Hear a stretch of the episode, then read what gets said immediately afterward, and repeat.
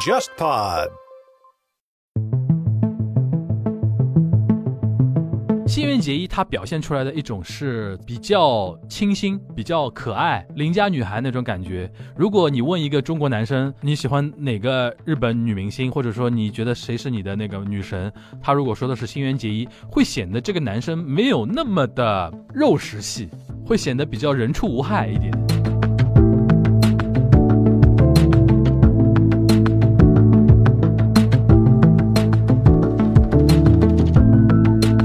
爱豆，你不是一个成品，你不能说话。那么最早其实立这个规则是韩国的经纪公司，嗯像什么 SM 呢，把练习生这个制度给树立的时候，他就是这么做的。我个人一种感受啊，比如采访韩国人，他可能会说很多话，但是你回过头来，你要把他的话取出来，取精华，哎，取什么呢？感觉这话都跟没说一样。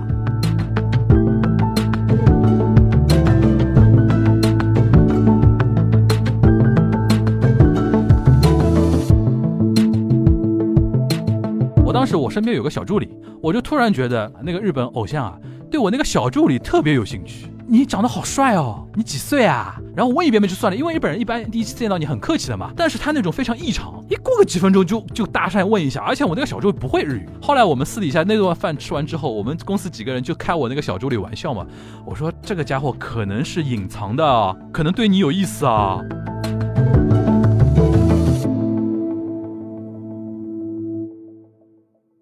大家好，我是樊一茹。大家好，我是安青。大家好，我是全小新。欢迎收听本周的东亚观察局啊。在录的时候呢，我就看到有一个听友评论说，下一期你们就会聊新垣结衣。哎，我们就不在那一期、下一期聊，而是隔一周跟你聊，哈哈。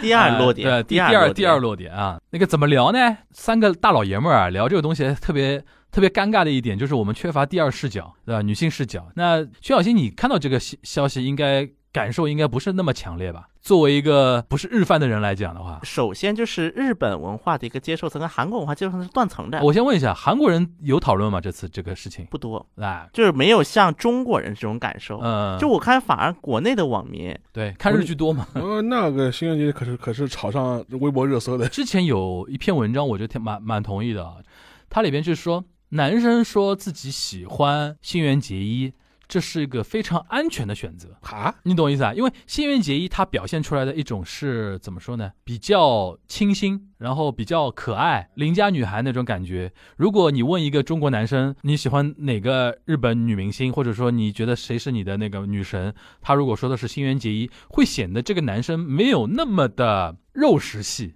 会显得比较人畜无害一点。这么说话，在韩国我能想到最早就文根英，就是也是那种国民妹妹，对对对对对对，国民妹妹的形象嘛，有点这个意思就听着，因为我的新垣结不是很了解，其对实，对但是这听到这里，我就联想到了文根英，对，国民妹妹，所以那天我发了一个微博嘛，我说身为一个男人就应该勇于承认自己更喜欢石原里美。啊，那我还是不喜欢的。那 不是，是这样的，我特别能 get 到那篇文章什么意思，就是就是有的时候你会觉得说，一个男生啊，别人问你你喜欢哪个日本女明星，你说呃那个石原里美啊，会显得你特别肤浅，你知道吧？你懂这个意思吧？因为石原里美给人的感觉就是有点艳一点的那种感觉，好像如果说你那个喜欢一个艳一点的明星，会显得你这个人审美就很俗气，俗气。所以说呢，新垣结衣是一张非常安全的安全牌。这个我真的是问过很多人，人家是同意的，就是说。演艺圈里边，我觉得不不光是中日韩啊，或者的确有一些所谓安全牌嘛。这些人其实就是路人好感高，但是我这里再说一下韩国啊，嗯因为我当时在韩媒做的一份很重要的工作部分之一，就是写一些就是去中国有活动的一些韩国艺人，然后写他们的新闻给韩国人看。那么做这么一份工作，那么经常有时候呢会采一些韩国明星，不得不会问的这个问题：嗯你想跟哪个中国艺人合作，或者是你在中国有没有你的理想型？啊这个都会问啊。那么如果是这么问的话，我发现韩国的艺人能够说出来的男艺人基本就成龙了。还是 Jackie Chan 啊？对我的妈呀，女的呢？其实女艺人基本就三个人，第一个人范冰冰，第二个人汤唯，就是汤唯在韩国就很博路人好感，这很有意思的。选汤唯不会错。安全牌。那么第三个呢？这个就比较特殊的一个情况，有个别几个人印象特别深，会选刘亦菲。他们都是通过什么来让韩国人认识他们的呢？什么作品呢？具体？那么像汤像唯是什么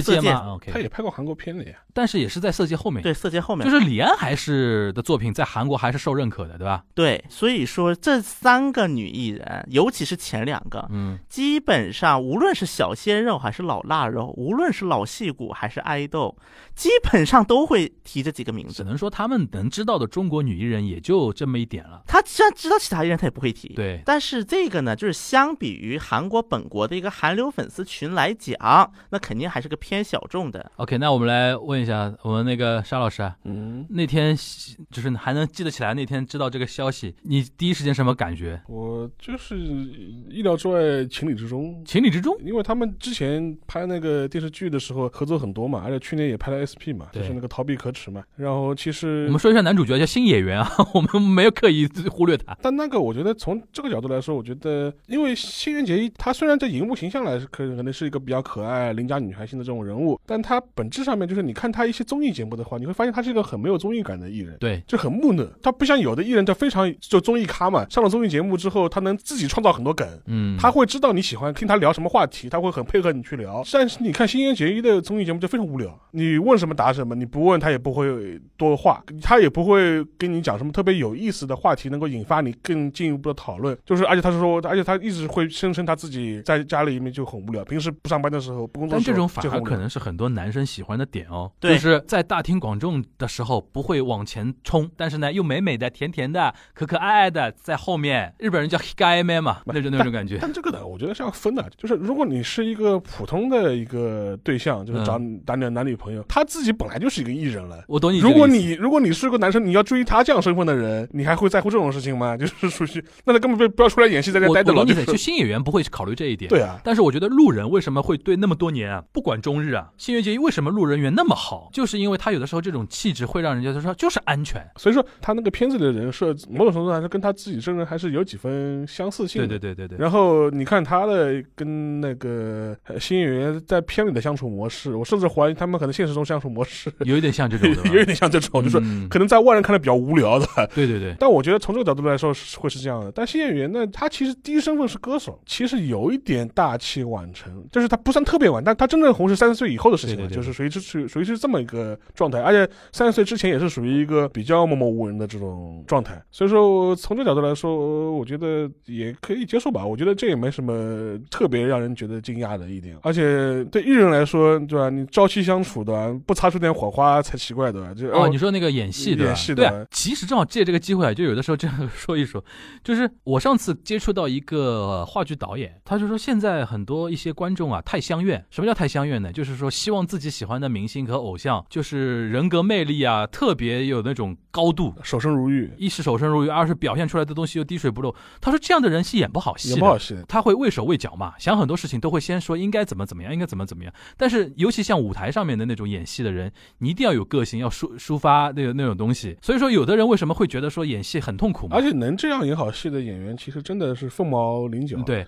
我想到一个的另外一个例子了，嗯就是说是那个也是前一阵刚刚不幸去世的那个田中正和，哦，那天那个古田任三郎那个我还蛮震惊的。就是因为我们都知道他是那个古田任三郎的扮演者嘛。徐小新，你这个年龄看过古田任三郎吗？没有，啊，九九五后应该没以。前就是至少上海的电视台是放过的，而且当时翻的是中文配音版是上一场配的配的。然后当时他把那个古田任三郎这翻译成绅士刑警，绅士刑警，对，绅士刑警就是我父母辈其实都有印象的。对对对对对。然后因为田中正和他就是一个完全一个反例，就是属于说他的私生活跟他的演艺生活切割的干干净净，就没有任何关系。他从来不参加任何综艺节目，对，从来不参加他，我就是演戏。然后演完戏之后，我也不跟，就是我看过一些演员的回忆，就是说他只会在演戏的现场碰到他，私下场合他不跟你任何有聚会的。但是呢，他又可以在进入那个镜头之后，他一秒钟切换到他那个演绎的演演绎的状态，然后演完之后就镜头下完全是跟你像路人一样的，他就就这种状态，而且他从来不谈任何自己任何私生活的事情。但是能够像他这样做到游刃有余、来回切换的演员，其实是很少很少的。对对对对，其实这么一说啊，就是说，就是他的演绎的一个生活跟就是私生完全完全切割。那么其实，在韩国不太容易这么做有，高度八卦的，是吧？绑定吧。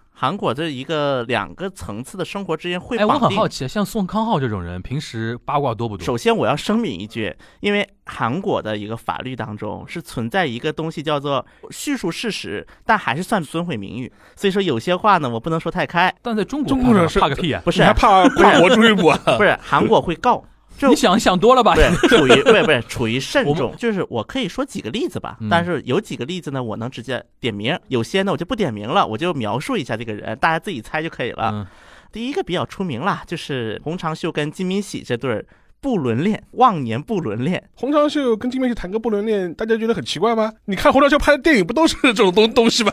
不是，但是呢，但是这种他没有不伦恋，我觉得很奇怪。我觉得但是根据韩国人对于公众人物的一个要求，嗯韩国人认为这么在世界上有名望一个艺术不应该这样他。之所以有名望，就是拍了很多讲探索人类情感边界的电影。但是韩国人觉得不应该这样，他这样就是个坏蛋。所以说，还是那句话嘛，就是老百姓对于演艺人员的一种期待，往往的有的时候是跟演艺这个生态的东西是要脱节的要扭因为因为拧着来的因为。我稍微补充一下，因为韩国电影我还是蛮想看的，因为洪长秀他是一个韩国的一个呃偏向于独立电影拍艺术电影的这样一个导演，对对对嗯，他拍的有点像大岛猪那种感觉吗？就没有没没有那么奔放，没有那么奔放 啊没有就是他他他会每年拍一部小，有有点像这种乌迪艾伦的这种这种拍片节奏，啊就一年拍一部很小制作的电影小。品片，小品片，但是小品片呢，肯定会探索一些就是比较超出世俗理世俗理解的这种情感关系嗯这种片子，有的嘛会拍的有些露骨，有有的嘛也拍的比较收，就是这么一个导演。嗯，那还蛮身体力行的呀啊，。对，我就我觉得这个好奇怪但。是问题，但是这一方面是洪长秀这一边，嗯韩国人这里不应该在，但大家对于洪长秀个可能哎，就是因为我不太了解啊，你先嗯解释一下他的个不不伦恋是什么不伦恋？就是说是导演和女演员嘛，导演和女演员是导演有老婆，老而且没有离婚，啊等于小三。对。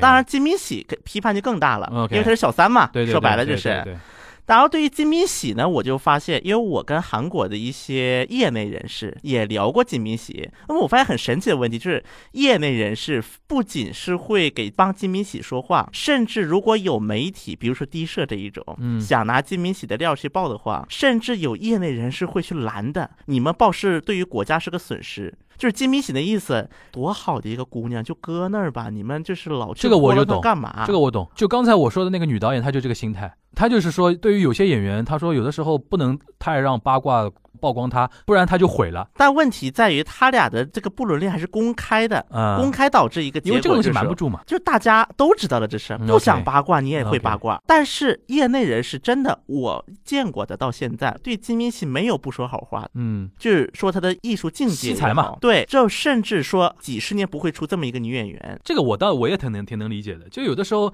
你用道德去要求一个，而且那种道德还不是那种常规道德，人家也没做什么伤风败俗的一些但。韩国人真是伤风败俗了。啊，这一个最简单的例子，按理来讲，就是真正如果是金明喜的观众，或者是嗯洪长秀的观众，真正是看他片子的人，嗯，我觉得不会拿这种东西去 judge 他。对，，当然真的就是骂的人不会但。是骂的人更多是他从来不看，他也不是他电影的受众。但就怕这种人啊，有的时候比如形成一股力量，就导致会影响到。嗯，对这个一个很大的一个问题在哪儿呢？第一个，这批不看剧的人是韩国的主流舆论，而且他还拿了戛纳。拿还拿奖了，你代表韩国了，你这么一个伤风败俗，你代表韩国了，这已经连韩国人的那种传统异能都给压过去了。按理来讲，在国外拿个奖寄生虫奖多骄傲啊对！韩国人民还是会把当宝，还发勋章什么的。但到洪长秀、金敏喜这就是没有了。这个甚至当时有一个人，有一个就是类似于就评奖委员说，要不要给他也发吧，毕竟这是惯例。然后韩国人民去青瓦台官网请愿，这是第一对儿我说的啊。嗯，第二个叫任成汉，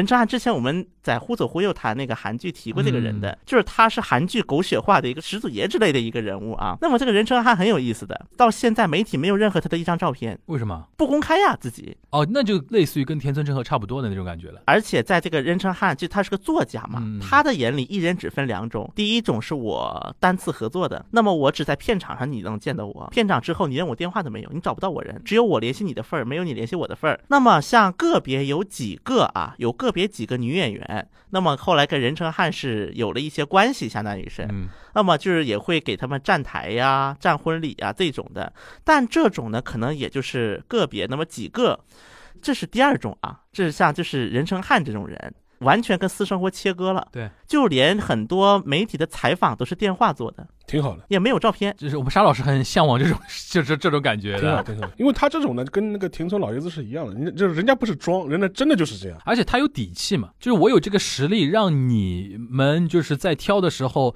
只要你还是从实力来挑的话，我不用靠这种曝光自己的私生活来取得一些关注度嘛，对吧你看？他最后去世都是去世之后一个多月才对外公对对对对布这个事情。而且这个人也是当时就是绝笔做最后一部电视剧的一个原因，就隐退有个很大的原因，就是因为跟那个 NBC，因为他的剧当时都供 NBC 的，嗯跟 NBC 的高层发生了很大的一个冲突。嗯，啊，顺便说一句，任成汉这个名字不是他的本名，任成汉这个名字是他哥哥的本名，就是他用他哥哥的本名来作为笔名。OK，那已经很绝了，已经。然后这是第二个，第三个呢，那么就是涉及到韩国的一些个别的一些知名演员。那么像有一位知名演员呢，反正就是社会活动也比较活跃的。嗯那么他呢，在就是业内啊，业内，那么有些人就说这个人一喝酒之后就不是他了，嗯就耍酒疯，就打人，酒品很差。因为这个呢，当然我私下也去核实过一些，那么我个人的一个判断呢，应该是确有其事。但是这种艺人，他仍然能够在韩国的一个。就是电影界里，他能够有一席之地。那么一方面呢是他的一个地位，另外一方面呢也确实也是这样这个圈内大家一个彼此评价的一个基准，还是靠说就是用作品说话嘛。对，尤其是越到顶层。对，那么这种其我之前应该说过关于奉俊昊的一个故事的时候，对，我不就说嘛，奉俊昊，然后就有几个导演嘛，有就是他们有一个群的，那么这个群互相鄙视链就是你这个剧怎么样，以这个来作为一个互相的一个鄙视链。然后当时我就知道这事儿，我就感叹，这就是这就是神仙之斗这。也是上个世代的人的一种标准。现在对于现在的演艺圈啊，包括中日韩来讲，难就难在什么？现在年纪轻的，就是如果从业人员啊。他们非常难做的一个一点，就是因为移动互联网跟那个社交平台越来越发达之后啊，人人记者嘛，而且你反走过必留下痕迹。你 N 多年前在什么微博上说过一句什么话，挖坟把你挖出来对吧？然后把你挖出来之后就可以炒作嘛。人家最狠的一点嘛，就是帮你无限上纲嘛，上纲到你没有工作干嘛。对吧？所以说现在的演艺人员，至少我觉得在中国这边的演艺人员，我觉得是非常谨慎、谨慎再谨慎的。现在讲很多话都是不能乱讲。因为我在国内，在韩国，我都跟娱乐媒体工作过嘛。嗯我的一个感受是，其实中国这一套有点是因为最早在韩国就是这一套，最早强调说就是艺人就是不能随便说话，嗯甚至你作为一个爱豆，比如说、嗯你不是一个成品，你不能说话。那么当时最早其实立这个规则是韩国的经纪公司，嗯像什么 SM 呢，把练习生这个制度给树立的时候，他就是这么做的。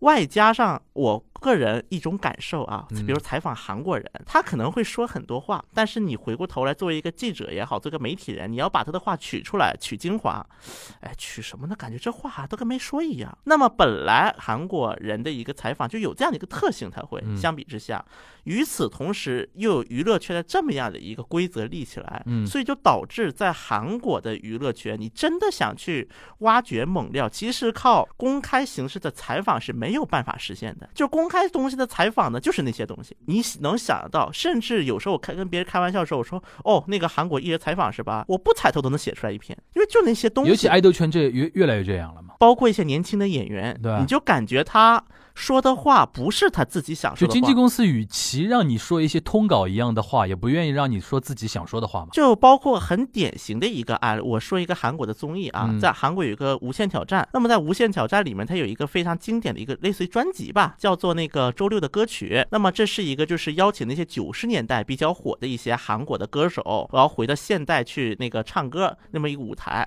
那么像当时的有一个组合，他本来是三个人，就是。两男一女，那么两男是当时是找到了，但是一女没有找到，就是他没有办法站台了，那么就找了一个爱豆站台，就是女的是个爱豆，那么男的两个可能就是以前那个艺人老艺人，三个人一起唱。当时我记得印象很深，就是刘在石嘛，就那个主持人 MC MC 问任何的问题，零点一秒钟那个女 idol 就蹦出来了。嗯就比如你谈恋爱没谈，想都不想，可能脑子都没有过，就是你感受怎么样啊？我觉得非常的荣幸，尤其跟这么伟光辉的背出来了。的，背答案嘛，对？嗯，因为这种类似跟的是这种小的这种 idol 了，韩国这种也比较有名的这种呃有实力的这种艺人，嗯有没有这种非常不在乎的，无所谓，就是属于这种我大大拉拉在外面走，就是我谈个女朋友，就反套路的就反套路的这种有。就是 idol 应该没有吧？idol 也有，也有那么几个，极个别的几个，就比如说，不仅经纪公司都不太那个，不不会太干涉，甚至可能粉丝们还盼着他谈恋爱的那种。那有另外一回事了，那另外一回事不是年年纪到了一定程度了。对，那么这是一类，像比如金希澈呀，这是一类。那么还有一类就是像那种演员，但是真的在韩国，韩国最有个性的演员是谁啊？其实我觉得韩国，比如说像宋康昊这一代啊，嗯这一辈儿的几个演员，其实他们肯定是说的是他们心里的话，就他们的一个立场，他会把它显示出来。我懂你意思了，其实就是比如说像上一辈这些演员，他可能表现出来不像新的一批演员 idol 那么周全。在镜头面前，但是全小新意思就是说，至少他们是真实的。现在的一批年轻人，演员也好，idol 也好，越来越像假人，对就长了一张嘴的一个复读机。哎，当然咱不能这么说，只是说这个是没办法的，就是我跟你说，大环境就是如此。因为你说的任何一句话都有可能被人家过度解读嘛。然后呢，经纪公司为了在你身上捞回自己的投资，经纪公司最容易道歉了呀，最 让自己的演员道歉嘛。就这个还会引发一个什么？在韩国就引发非常大的一个争论，嗯就是艺人跟经纪公司之间社交网络账号到底谁来管？对对对，到底是艺人管还是什么金在中对吧？金在中那个事儿嘛，就是引申过一次嘛，反正就又引申到这个争论上来了。行，这里边呢，我想插播一条。上次那个我看到我们有一个群里边放了一一个调查报告，挺有意思的，就是说问了中国的路人啊，问这些路人你最喜欢的日本的女性异能人明星吧，你最喜欢哪个？第一名石原里美，票数是七十四票。对吧？他大概问了大概一百多个人吧，还是这一两百人。第二名新垣结衣，第三名苍井空。苍井 他这个空就苍井空这种，他根本就不能算是日本的这种异能人，对他根本就不不能应该是，现在苍井空到底算什么？苍井空在日本，你是说你是说在中国还是在日本？在日本他到底算什么？日本应该就算原 AV 女优，她现在因为好像也不也不拍了吧，因为年年龄那他现在干什么的呀？也没有那个异能界的活了吧？应该。没有的。我我跟你说，我是在中国才知道苍井空这个人，我在日本都不认识这个人。我我认识苍井空，认识在韩国。对啊，就是因为韩国跟中国有一批他的 他的影迷。应该这么说吧，就是我那天还在说，我说这个调查其实有点丢脸的，丢脸我觉得有点丢脸，对，因为他肯定是男女都问嘛，问到中国男生，有些男生就直接只能说出苍井空，别的别的他也没看，甚至有些中国有些男生，他觉得日本所有女生都是拍 AV 的，都会有这种人的，甚至都有这种人，你都你都你都惊讶了，对吧？我接接着说下去，然后第四名是长泽雅美，第五名是桥本环奈，第六名是那个滨崎步，第七名是福原爱，那个福原爱跟滨崎步是并列第六名。然后第八名是小小松菜奈，第九名是山口百惠，第十名并列的是天海佑希跟林濑遥。就是你一看这个这个表，这真的是男女都问的，就各个年龄段都有，这都甚至都有山口百惠的。我那天就是在看这个调查，就是说真的，我们对于很多界定都不不一定一样都乱了，都乱了。都乱了。因为在日本的话，就像刚才沙老说，苍井空都不能算 gay 诺井，完全都不能算艺能人。但我们这边，因为他都能上到什么新浪、什么微博之夜去做什么嘉宾，我印象很深。我那天都傻了。那天什么苍井空跟那个谁杨澜同桌，还怎么？我说杨澜知不知道他是干嘛的？这个当然，当然杨澜不一定有这种芥蒂了，对吧？就是我就觉得太太神奇了，中国这个大地。不是包括啊，就包括韩国艺人也一样啊，嗯就是其实就比如说在 Running Man 里面，比如说 Running Man 就韩国 Running Man 七个人对吧？嗯我们把就是刚离开的李光洙也算进去，那么七这这这几号人，嗯，他本业是什么？我想问中国的 Running Man 粉丝有多少知道他的本业是什么？这几个人谁谁的本业？就这 Running Man 几个嘉宾，我就不说别的，比如说金钟国，金钟国的本业是歌手，哈哈也是个歌手，李光洙是个演员，这其实很多人是没有这个概念的，他大家觉得他们这七个都是节目里孝心面的节目里面的 MC，就对吧孝心，OK，就是把往往孝心身上来靠了。嗯嗯嗯当然呢，这个过程当中，比如说哈哈，他是歌手，不是混得很顺利，然后作为孝心发挥出了他的这个点，但每个人他都有自己的本业。就刚才说的苍井空，就想起来这个了。邵老师，如果问你最喜欢的日本的那个女的异能人，或者说我们俗气一点，你的心目中的女神从从小到大的日本女神，我应该是很非常老一辈了，就是呃，松隆子、哦，老的，老的 是真的老。黑木瞳，哇塞！就是这种现在新一点的、年轻一点的有啊？年轻一点的长泽雅美还可以。这长泽雅美，我就是因为我觉得长泽雅美她是属于非常放得开的，就是这种，她已经基本上没有哦就是你跟新垣结衣相比，就是在节目上是放得开的，对吧？她的放得开，我就觉得她一个是他的有综艺这种咖的这种感觉效果，另外一点，你看他接戏啊，或者他一些演出的效果戏路果。蛮宽的，显出效果，他完全就是说是什么都勇于尝试，嗯就没有任何包袱，哪怕是在戏里面就是扮丑啊，就是这种很夸张啊，他都他都无所谓，他都无所谓，他就是不会限制自己说，哎呦，我我必须演一个非常端庄啊，或者是就不能我偶像包袱很重啊，这完全没有。哎，这里面稍微做个小小广告，哎也不叫小广告，小预告。那个《唐探三》《唐人街探案三》七月份要在上，呃，要在日本上上了，对里面因为就有那个长泽雅美嘛，对，然后还有什么？还有谁？我可能我可能要么是这种老一辈这种有老一辈风采的这种上一代的艺人，这里边我界定一下我们的问题啊，就是刚才因为全小新说了一点提醒我了，就是你刚才问，比如说像韩国那些男艺人，比如说你最想合作的对象啊，跟那个理想型，这其实是两种问题。你刚才说的这几个人是。是那种纯从演技啊那种东西来考量呢，还是说作为一个异性来看，你觉得是不错？就是应该是那个，就是我前面讲像黑木瞳啊，嗯或者是那种呃，就是松隆子这种，我可能更多是从他的演绎的形象来考来考虑。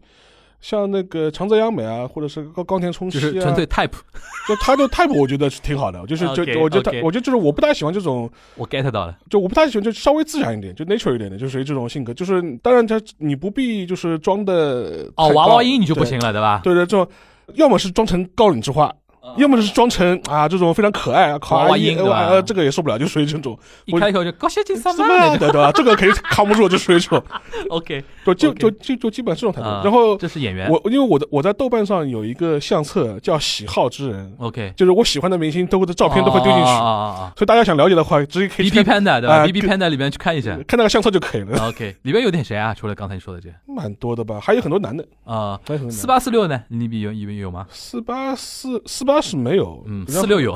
四六有我，们沙老师还喜欢黑长直啊。没有没有没有就是那个那个呃，四六里面有个别有一两个吧，啊还是有一点的对对吧嗯，那全小新呢？你的从小到大的女神嗯，我说句实话啊，其实自从我做从事过呃圈内工作之后，我没有女神了，就破灭了，都破灭了，都破灭了，也不能叫破灭，就是没感觉了，一点感觉都没有了。看的太多看，太多了，看太多烦了，烦了吃，吃了太多，你凡尔赛啊，这个。烦了，不是不是，就是就是没明星看太多没感觉了我，那我这样就是撇除那些杂音，对吧？撇除这些干扰影响，纯粹从欣赏角度，你稍微讲几个。其实我小时候啊，啊我在韩国，我不是在韩国读过小学嘛，嗯，对，我哇小学时候的女生都要说出来。不是那个时候我是看谁看张瑞希长大的，张瑞希，这是人鱼人鱼小姐人鱼小姐。，OK，我是看张瑞希长大的，哦，所以说你是是解控，也不能说。那我看着他长大的呀啊，这我看他长大的对呀。对对对对。嗯那成年一点呢？青春期喜欢谁？金润熙喜欢谁？我想想啊，啊，其实我真的就是让我，比如说要问我嗯爱豆的话，嗯，我们不看什么歌实力，我不看这些了，我们都抛开，就看嗯颜。我们光从颜值来颜值的我说，如果光从颜值来看我个人觉得韩国女团历史上平均颜值最高的啊，就成员平，我不说单个，平均颜值最高是 Tiara，啊，，Tara，。真的 Tiara 真的平均颜值应该是最高的了。这里边我要声明一点啊，我们没有物化女性的嫌疑啊，现在讲话都要小心。来继续，包括也很多人问，就是比如说韩国三大女演员最喜欢谁？三大女演员现在谁啊？宋慧乔、全智贤、李英爱贤。、李英爱，你最喜欢谁我个人其实反而喜欢宋慧乔，个人啊，？OK，我个人我能 get 到，个人。审美，只能说是个人。如果让我，选，我也选宋慧乔然后我我要补充，我刚刚漏了，啊我刚居然漏了有村佳纯，啊，是因为那个海女吗？海女我蛮喜欢的嘛，就是她啊后面也能，就是也是我觉得。就是他作为演员，啊。然后还作为一个，如果我不我不撇除了演员，我只如果单纯从一个从 type 从 type 上的角度说，也是我比较也是喜欢喜欢的比较喜欢。的啊，大致上 get 到沙老师的点了啊。然后呢，有一段时间啊，我在就做这个娱乐圈工作之就那一段时间，其实我有一小段时间觉得 IU 还可以，嗯，但反正后来我也见过 IU 本人，嗯。然后给我然后的一个感觉。不面了，不不不不，没有没有没有没有，没有。因为我我没跟他私下接触过但是工作上接触过，给我一个感觉是私下接触也不必跟我们讲，这个女生很聪明，智商和情商双商都挺高的这个人，嗯嗯嗯，这是给我的一个感受啊。嗯。呃，然后再说的话，还有就是那个谁了，因为我不是之前给那个宋承宪不是工作过嘛，对。然后那个时候呢，国内网站上闹得非常多的跟刘亦菲对对这段对故事。我说实话，我个人觉得，如果刘，我觉得刘亦菲也不错，就是我觉得这一点我跟她的审美挺像的，就是有点像。做经纪人做到后面跟 跟自己的艺人审美有些趋于相同了，对吧？对这个我也跟他说过，当然我哦没见过刘亦菲 OK 我也没见过刘亦菲，我也没见过他俩谈。OK，只是说因为工作嘛，哎然后他就笑，反正哎，这里边我倒突然想到一个话题，挺有意思，因为你接你接触过一些韩国的艺人，跟他们一起工作过。嗯我这两年不是一直在做一些上海这边的一些线下演出嘛，嗯接触过一些日本的一些艺人。嗯我也可以分享我的我接哎触的。邵邵老师肯定也接触过，我们能分享几个？就是我们不提具体名字啊，哦，我嗯可以提，可以提。幻灭时刻，或者说光辉时刻。呃，就是你刚才不是提到说，呃，韩国演艺圈就是看见识过了以后没有女神了，对吧？你有没有不是见过？看多了嘛？我知道有没有有没有那种接触过这种哇，你真人居然是这样的那种真人居然这样的情况，一般我也见不着。啊，就是在你面前还会显得稍微有一点包装对，过的，除非是是私下见面，就完全是喝醉的这种状态。这种状态有过两三次，就是见过那种喝烂醉的男女演，但都比较年轻一点喝醉。我觉得没办法，喝就是醉喝酒年轻一点的遇到过啊，我个人遇到过，但是呢，就是也能也是在有情可原的范围内。首先呢，像那种爱豆或者是很年轻那种练习生，你是见不到他们真面目，就像刚才说的，都是假，都是假的嘴，你见不到他们的真面目，嗯，嗯你没有办法见到。嗯呃，那么像我对谁印象很深呢？其实啊，因为我最早在那个 Running Man 组不是工作过嘛，嗯，我对那个金钟国印象特别深。就那个很壮的那个的，对对对嗯因为我当时是在那个 Running Man 工作，就是忙内，按他大家的这个词儿叫忙内，你最小一个嘛，老幺嗯对，就是贴票子那种，贴票子倒茶的 老幺。嗯。但是因为一边老幺，一边我又是中国人嘛，嗯。所以就也稍微做一些，就是认为大家 Running Man 的中国的就是一些推广，工作也比较多，然后也会适适当做一些。因为当时金钟国刚新签了一家公司，而那家公司呢也是经常到中国来活动。反正金钟国这个人就是为了讲义气，他甚至有时候能够去放弃一些就是大家对他的指责或者是眼神。那么最典型的一个例子，我记得很深，那个有一个叫刘承俊的，这当然刘承俊这个词儿现在韩国是不能提的，逃兵役嘛，当年当年为了逃兵入了美国籍这事儿，在韩国是国民逆贼，按大家话说就是。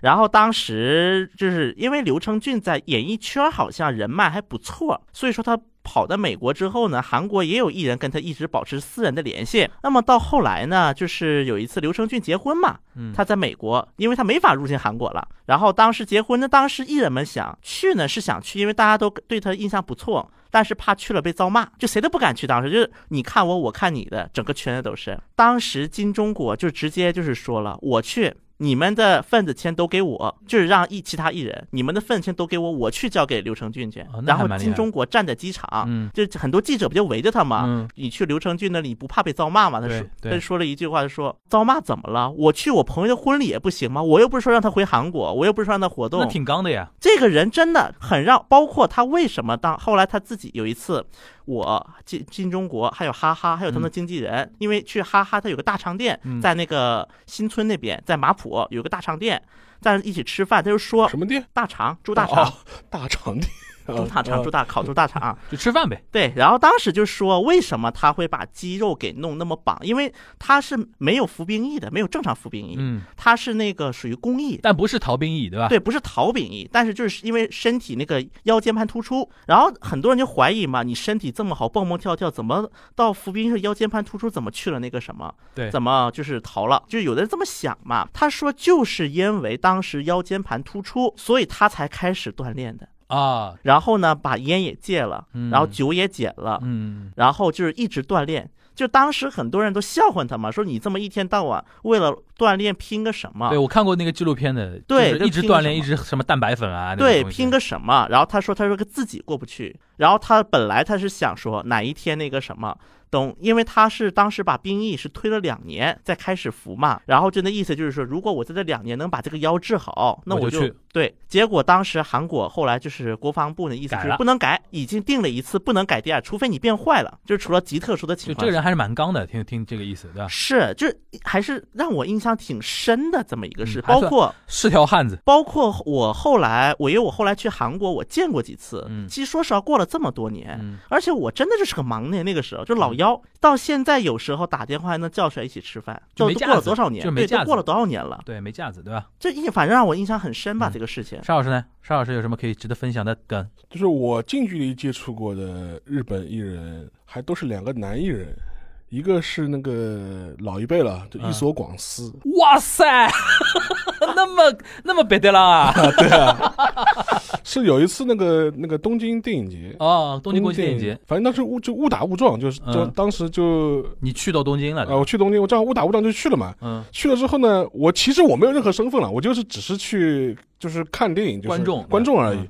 就是他们那个那个组委会，他就上次问了，他说啊，有那个有外国的那个这个观众啊，就是后来我就去说了嘛，啊。他就以为我是那个外国媒体，知道，哦，就把我啊他直接把我领到那个就是见面会的最前面去了。哇，因为他那个当时那个他等于是放一部伊索广司跟那个也是个日本那个监督叫冲田修一，他前几年一部片子有一个展映嘛，所以说他是放之前他会有一个媒体见面会嘛，嗯，然后他也是在影那个放映厅里面举行的，然后然后我被带到最前面去，然后就跟他跟一帮美国人的，就就是坐在一起，后来就是有近距离的一个接触嘛，后来我就也蛮好嘛，就看看就伊索广司啊，跟他中间去聊一聊他帮当时拍片的一些状态啊什么的，那个我这然后我是作为一个完全不知道这种文艺圈的这种模式的人，就很了解了一下他们这个怎么操作的。嗯，怎么进行的？就比如说最后拍照的环节的话，他要给各各个角度拍照，就对对对哎左边这边、右边、中间，就是整个过程，然后就就近距离的，基本上我离那个伊索广司大概也就两三米的样子，嗯就就我基本没混，我问问什么呢？我问什么呢？我是完全是混进去的，就莫名其妙混进去的，就是等于你有没有比较想合作的中国女演员？然后这个是属于误打误撞，嗯误打误撞，嗯所以是近距离接触了一个一个老一辈的老艺术家的。嗯伊伊索广司应该地位上面，地位高的，当年他最有名的中国人可能知道演那个《失乐园》嘛，跟黑木瞳。对。如果我我要问的话，就是你跟黑木瞳搭戏感觉怎么样？但是有点有点奇怪了，啊很多年前了，很多年前了。然后这这是一个，这是一个，还有一个是也偶遇，是那个千野中信。哇塞，你这你怎么咖位都那么高的啦？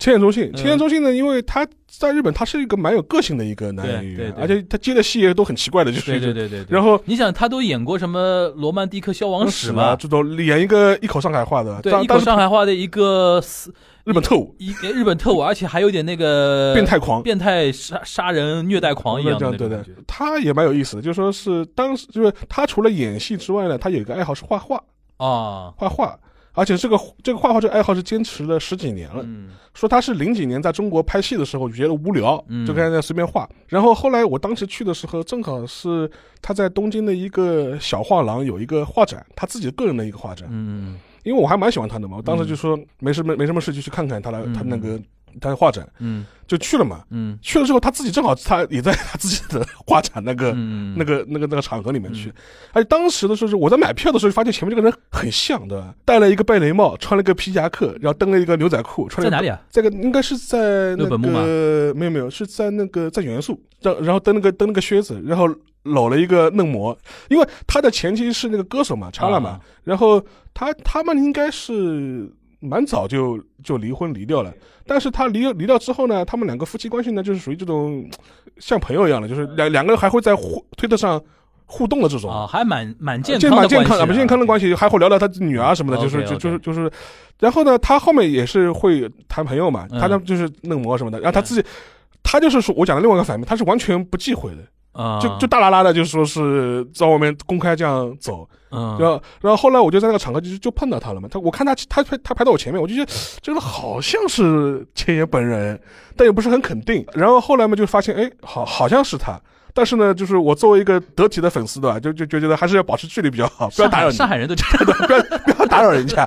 后来是逛完之后，从楼上下来的时候，嗯开电梯，他在里面，我要进去，啊，就打了个照面，知道吧？当时还打个招呼，然后他说：“啊，你先写，你先写，你先写 还那么客气还那么客气。”嗯然后就打个招呼啊，就是啊，嗯点头了，这这这这就 OK 打个打个招呼，这是近距离跟他讲过话了，就是嗯就那你除了工作之外，比如说碰到过，就小新，你又碰到过什么那么挑大的讲这样吧，我讲一个 best and worst，？OK，申元浩导演吧，就是《请回答》系列那位。那么申导，我之前呢在节目里提过一两次，但是详细的没提过啊，跟他怎么认识这个，反正我简单说吧。当时反正也是刚开始也是因为工作嘛，那个时候我给那个国内某个大厂工作，然后国内某大厂呢当时买了申导所在电视台的一个就是那个颁奖典礼版权，然后就是因为我买了版权，他们要配合我们就是做采访嘛，所以当时就给我们约了几个采访。本来呢我应该是在韩国做的，那个时候护照丢了，所以我就过不去了。那么在中国怎么做这个采访？因为在现场一线的人当时都不会韩语，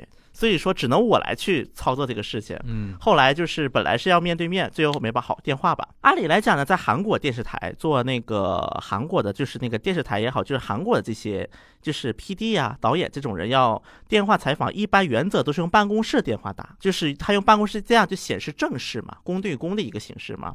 但那天我也不我也不知道他怎么回事儿。申导那天用手机给我打的，那这样第一个我就有他手机号了，然后就聊。刚开始是八个问题，按理来讲，因为八个问题又不需要同传，半个小时应该可以结束了。然后最后呢，反正讲就讲开了，讲什么，比如说他为什么从 KBS 到 TVN，包括他为什么想做那个《请回答》这种作品，因为跟韩剧不太一样嘛。然后包括也也有一些我对他个人的好奇，那么我印象挺深的。他这个人呢，真的是个很很奇特的人。其实他自己不想接电话的时候，他们台长找他，他可以三天晾在那儿就不接，我不想接，我不接，你就找不到我。然后拍剧之前呢，去那个哪儿要去，比如说要拍医院对吧？我去，我每天去医院做个八个小时再回来，就干这种事儿，一天到晚。包括一想到我是中国来的嘛，刚开始给我讲上海电影电视节，后面讲的小龙虾，然后用小龙虾开始在那儿开始讲人生哲理去了，就是小龙虾几几只思路还是挺活跃的一个人。特别活跃，就是我跟不上他的思路。包括后来他自己跟我说，有时候面试他经常喜欢，比如说面一些演员嘛，因为他的很多剧都是喜欢用一些新的演员，就嗯爱豆出身的这种，嗯嗯像惠利啊，不都是他带火的嘛？嗯就面试他会喜欢问一些很奇怪的问题，嗯就比如说我如果现在要约你，你会怎么回答？就问一些稀奇古怪的问题就会，嗯，就脑洞嘛，相当于考脑洞，有点是。刚开始是先做采访，嗯然后后来就是整理完了，我给他发那个稿子，他说中文看不懂啊，我说那我去给你解释吧。后来我去韩国了嘛，后来就在他们那个上岩嘛，上岩洞附近的那个酒吧喝了杯酒，一边喝酒一边聊。因为跟韩国人，我个人就感觉韩国人就总体来讲还是比较享受喝酒这么一个过程的，嗯就不一定喝的是什么酒。嗯后来就是靠喝酒，就是相互有一些更多的互动嘛，嗯包括他的一些作品世界也会比较熟悉，就包括一个很典型的一个细节，每次他那个做完一个作品之后，最后他会把就是台本儿啊，包括那些就是那种小的那种布，就是那种部件，就是什么的，他会一把火把油倒了会烧掉。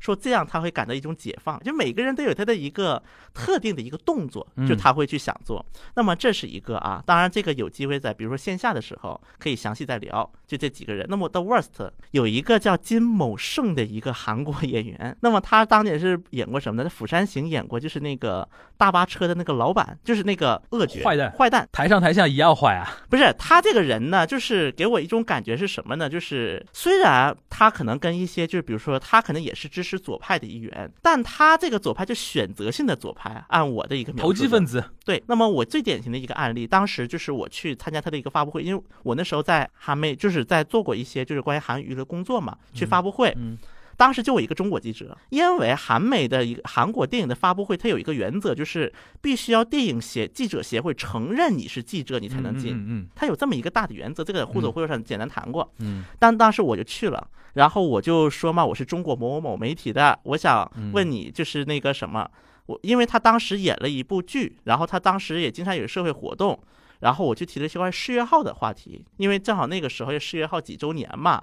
他说了一句让我至今印象深刻的话，他说：“你中国记者没资格问这个。”虽然说我跟很多韩国记者不熟，当时连韩国记者都听不下去这话了。嗯嗯嗯什么叫做你中国记者没资格提问十月号？嗯嗯，就是那种对于中国的一种满满的歧视。你你的翻译没错误，是说没错没资格的。对，你中国记者有什么资格管自己国家的事儿去吧？OK。他后来其实现在在韩国网络风评也很差，OK，因为他过度的支持左派，然后就是把很多就是包括在一些不该拥护，比如朴元淳呐、甚至吴巨敦这种事情，他就是对于一些攻攻击他立场的人，就盲说，盲目的一些就是你这个极右分子，你这个亲漂分子，对对对对，后来就直接搞这套了。所以说他后来反正很多行动也很引起争议，但是呢，他很多关注的东西。又是很多在韩国不容易引起一些政治争论的东西，嗯，就是让我感觉这个人特别的虚伪。沙老师说的呢比较日常，撞撞见撞见本人，你说的那个有点过于严肃了。我说一个八卦的啊，来了啊，我先说我的女神啊，我可能几年前，因为首先我不存在那个，就是说是像沙老师一样的状态。对于一个女生，就是说，如果让我说女神的话，比如说演戏演得好是一码事儿，但是如果让我是从女神的角度来讲的话，我一般都会从那种异性的角度去看嘛。我记得我高中、大学的时候特别喜欢林濑遥，啊，但是呢，二十五六岁以上了呢，就开始觉得，哎，石原里美比较好。我们这种就是非常真实的面对自己的内心，你知道吧？哪怕石原里美是我的大学同学的前女友。然后，如果纯的要说一个感觉上比较好的，就是那个你刚才不是说有村架纯嘛？她那个海女里边另外一个能年玲奈可嘛？能有奈，能见玲奈是我从海女之后一直觉得，哎呦，但是被封杀过一段时间。对对对对对，她性格不太好。对但我对他也没什么，就是说觉得说只是一个 idol 的一个样子。他真的让我觉得那，因为关键关键海女那个戏给我印象太深刻了，对对吧？